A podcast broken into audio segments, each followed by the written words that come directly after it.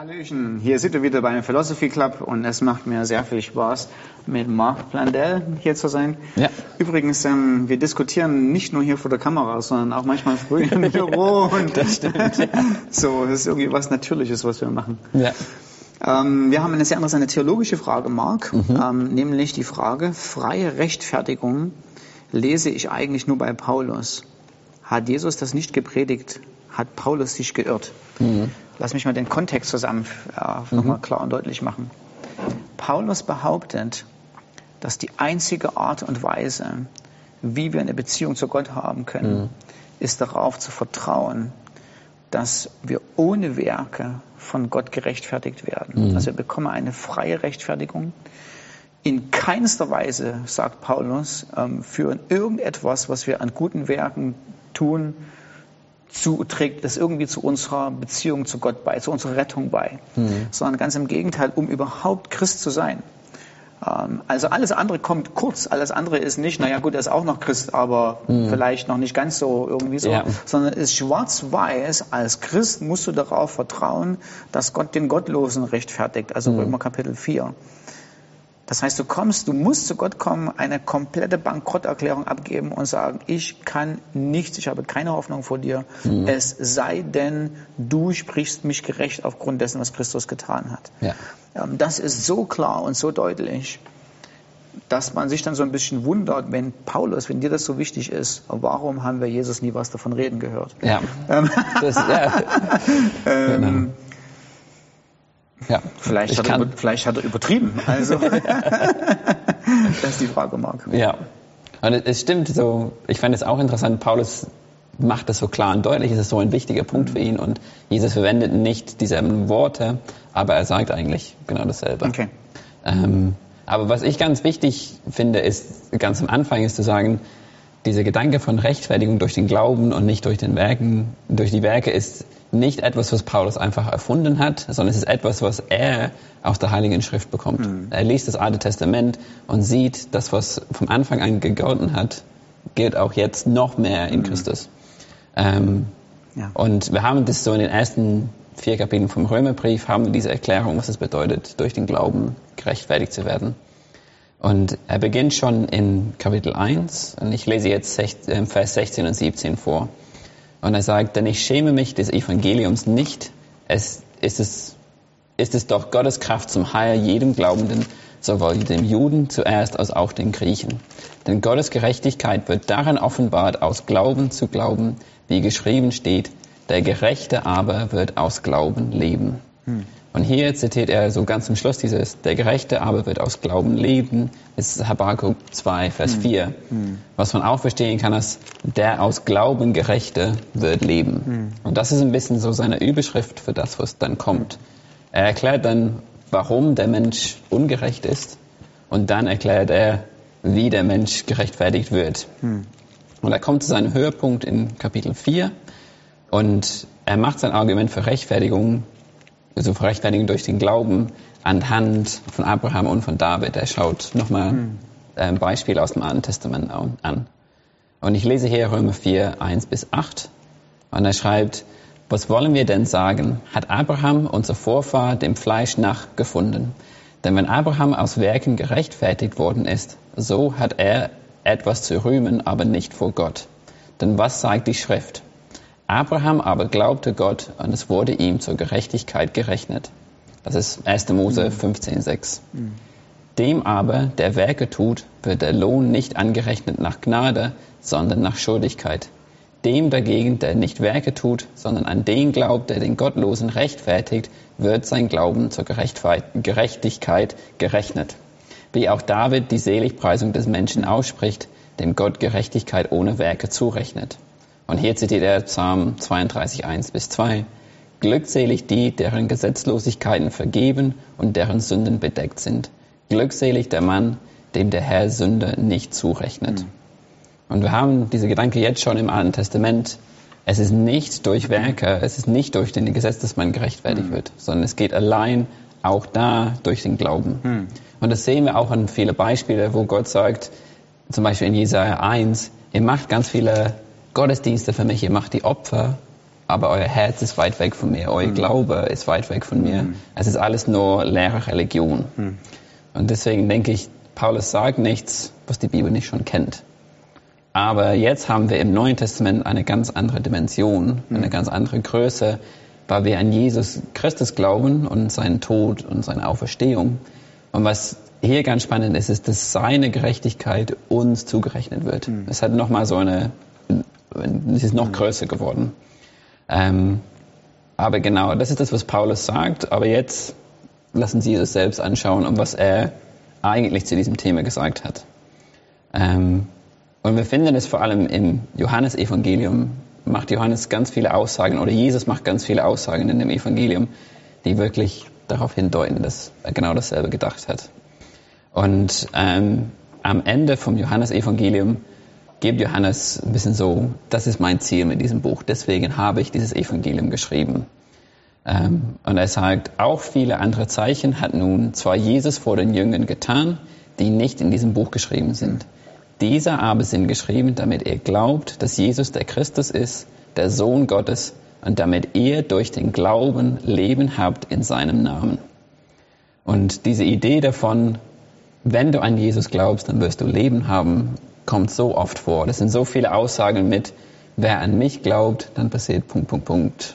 Ähm, und ich habe einfach zwei ausgesucht. Ähm, und das erste Beispiel ist Johannes 5, 24.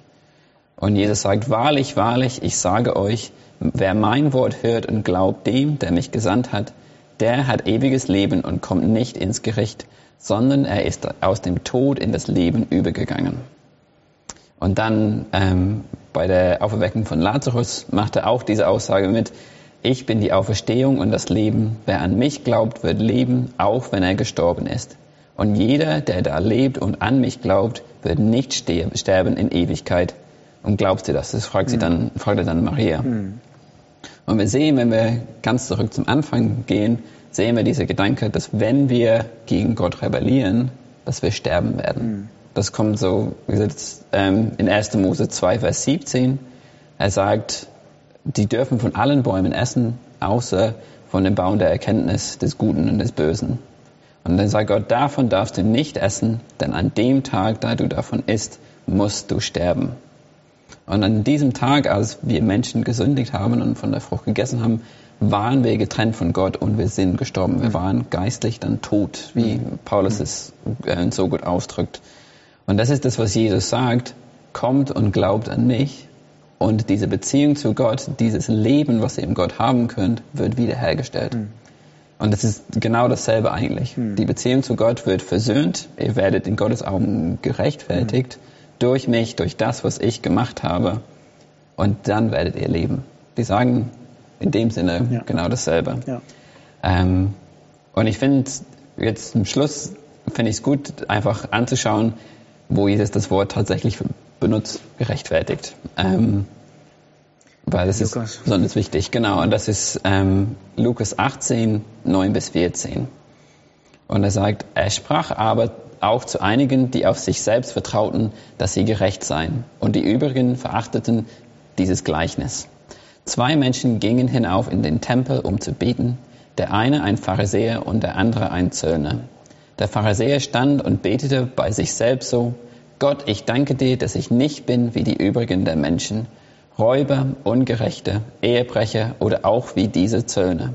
Ich faste zweimal in der Woche, ich verzehnte alles, was ich erwerbe. Der Zöllner aber stand weit ab und wollte sogar die Augen nicht aufheben zum Himmel, sondern schlug an seine Brust und sprach, Gott sei mir, dem Sünde, gnädig. Ich sage euch, diese ging gerechtfertigt mhm, genau. hinab in sein Haus, ja. im Gegensatz zu jenem, denn jeder, der sich selbst erhöht, wird erniedrigt werden, wer aber sich selbst erniedrigt, wird erhöht werden. Ich finde, wenn ich so vorlese, wie der Pharisäer gebetet hat, es ist so, oh, was bist du für einer? So, ich bin so toll und ich bin nicht so wie der und der und ich mache das, das und das. Und er zeigt sogar auf den Zöllner und sagt, ich bin nicht so schlimm wie diese Zöllner. Und ich kann mir vorstellen, dass die Pharisäer das eingehört haben und als Jesus gesagt hat, der Zöllner ist gerechtfertigt nach Hause gegangen, das wäre so, was ist denn das? Ja, was genau. bist du für ein Lehrer? Du hast keine Ahnung. Ja.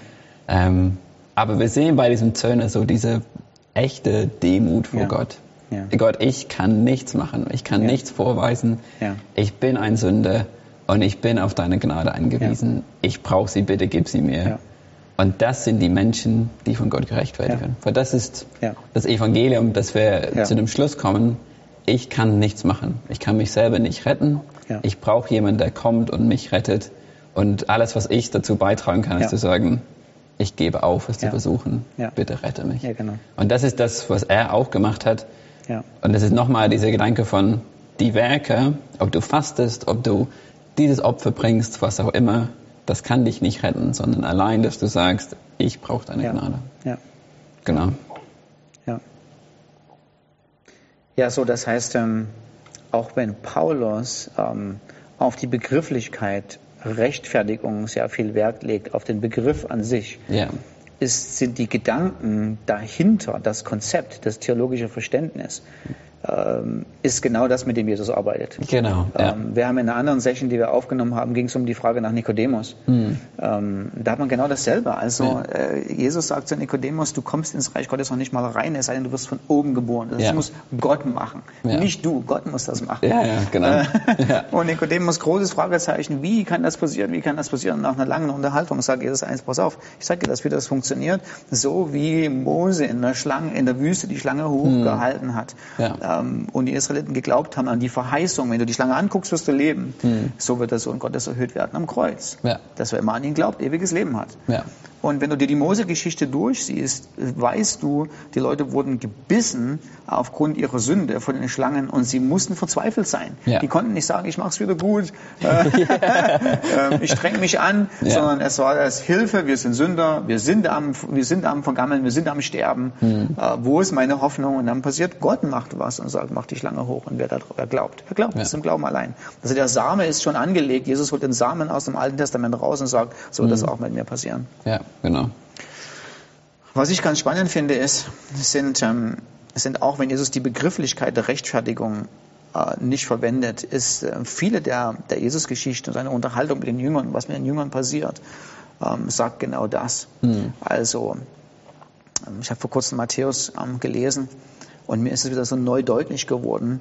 Ähm, es fängt in Matthäus Kapitel 26 an mit dem Abendmahl, ähm, wo Jesus ähm, den Wein gibt und sagt, ähm, das ist mein Blut, ähm, vergossen zur Vergebung der Sünden, das ist der neue Bund zur Vergebung der Sünden. Und da muss man als allererstes Folgendes uns wieder daran erinnern. Jesus hat im Hintergrund das Passalam, ähm, hat im Hintergrund den großen Exodus, den Gott bereitet hat. Da haben die Leute auch nicht mitgeholfen, ähm, sondern es war Gott, der den Exodus bereitet hat. Gott hat große Taten vollbracht. Gott hat gerettet. Ja. Gott hat uns aus Ägypten rausgebracht. Gott hat befreit. Ja. Ähm, nicht sind wir ein gutes Team gewesen. ja, und Jesus greift das auf und sagt, hier geht es um Vergebung der Sünden. Und rat mal, wer das Ganze macht. Wir sind da nicht ein Team drin, Ja. sondern ich mache das. Ja. Ähm, Ich mache das für euch. Und dann liest du die Geschichte weiter, wie es weitergeht. Also wenn wir einfach mal das Kapitel 26 äh, uns angucken. Ähm, Es folgt die Geschichte ähm, von der Ankündigung von, äh, von Jesus, dass heute Nacht werdet ihr alle von mir wegrennen, weil der Hirte geschlagen wird und keiner wird mehr da sein. Ja. Und dann nimmt Petrus, äh, nimmt die großen Worte in den Mund und sagt, wenn alle straucheln, ja, ich nicht. Und Jesus sagt zu Petrus, Petrus, pass auf, du wirst es noch nicht mal schaffen bis zum Zähneputztisch. Ja? Ja. Also der Wecker hat kaum geklingelt, der Hahn hat kaum gekräht. Hast du mich dreimal verleugnet. Ja? Ja. Also die Frage ist, wie viel ist von mir überhaupt zu erwarten, ähm, um, um eine Beziehung mit dir zu haben, zu Jesus? Um, worauf ist denn unsere Beziehung gegründet eigentlich? Das ist die große Frage, die dahinter steht. Und Jesus sagt, aber nicht, was du für mich tun kannst, sondern es wird ausschließlich darum gehen, was ich für dich tue, Petrus. Ja.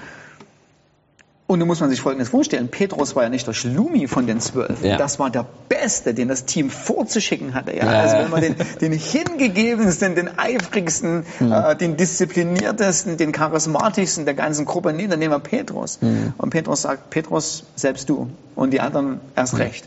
Ja. Ähm, ja. Und dann, wenn wir, wenn wir sehen, wie die Geschichte weitergeht, und das ist auch sehr interessant, wir haben dann beim Verhör von Jesus, also ist tatsächlich so, Jesus wird festgenommen, und dann haben wir immer so alternativ im Matthäus Kapitel ähm, 26 ist es. Alternativ wird immer Petrus gezeigt, was Petrus macht, erstmal verleugnet und wie Jesus vor dem, vor dem mhm. Hoherat ist und steht und bekennt, wer er ist. Ja. Als nächstes Szene ist zurück zu Petrus, mhm. als nächstes Szene zurück zu Jesus. Ja. Als nächstes Szene ist zurück zu Petrus, dann wieder zu Jesus. Ja. Und wir sehen diese Abwechslung. Petrus fällt, Jesus steht. Petrus fällt, Jesus steht. Petrus fällt, Jesus steht. Und diese Sache, wer die Erlösung hier bringt, wer die Beziehung äh, zu den Jüngern überhaupt aufrechterhält, es ist Christus, der mhm. das Ding durchzieht ja? Ähm, und nicht Petrus. Ja. Und es, es gibt ja auch einen Grund, warum Jesus ähm, am Kreuz als allein dastehend beschrieben wird. Mhm. Also er ist da allein, die Jünger waren nirgendwo zu sehen. Ja. Ähm, aus der Ferne, sagt Matthäus, gucken ja. so ein paar Frauen zu. Ähm, und zum Schluss kommt dann doch noch Johannes ähm, mit, ähm, mit Maria, der Mutter von Jesus. Und in dem Falle sind sie nicht zum Trösten da, sondern Jesus kümmert sich in dem Falle vom Kreuz aus um sie stimmt, und sagt, ja. pass mal auf, Johannes, nimm sie in dein Haus, etc. etc. Ja. Ähm, ja, also ich denke, ähm, es ist ja kein Wunder, äh, dass dann als ähm, äh, die Apostelgeschichte geschrieben wird und wir gucken, was denn die Apostel so verkündigen. Mhm. Ähm, Paulus in Apostelgeschichte 13 verkündigt und sagt, passt mal auf, ihr lieben Leute, ähm, ich, ich, äh, wir verkündigen euch gute Nachricht. Mhm. Die Verheißungen, die Gott in Väter gegeben hat, sind in Christus erfüllt worden. Ähm, und durch Glaube an ihn werdet ihr gerechtfertigt ja. durch die Dinge, die das Gesetz von Mose nie rechtfertigen kann. Ja. Ähm, es ist die logische Schlussfolgerung, wie du gesagt hast, der langen Geschichte ja, im genau. Alten Testament. Mhm. Wir haben die einzelnen Geschichten, wo zwar das Wort Rechtfertigung vielleicht nicht vorkommt, aber wo deutlich gemacht wird, es ist das Werk von Christus allein, der am Kreuz hängt und sagt, es ist vollbracht. Es ist vollbracht. Genau. Ich habe das gemacht für dich. Mhm. Dein Platz ist jetzt mir zu vertrauen und zu sagen, Gnade allein, Christus allein. Amen. Ja. Halleluja. Aber wirklich.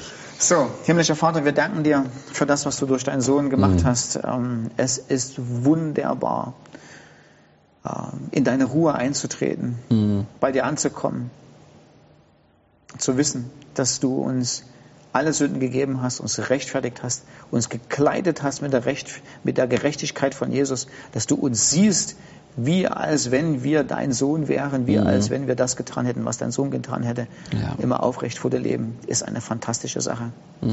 Und danke dir, dass Paulus sich nicht geirrt hat ja. und sich auch nicht irren konnte, weil er dein Apostel war. Halleluja und Amen. Amen. Das war schon so ein kleiner theologischer Nachschub ja. hinten drin. Ähm, über den können wir es andermal diskutieren. Ja, gerne. Okay. Gut, dann bis später.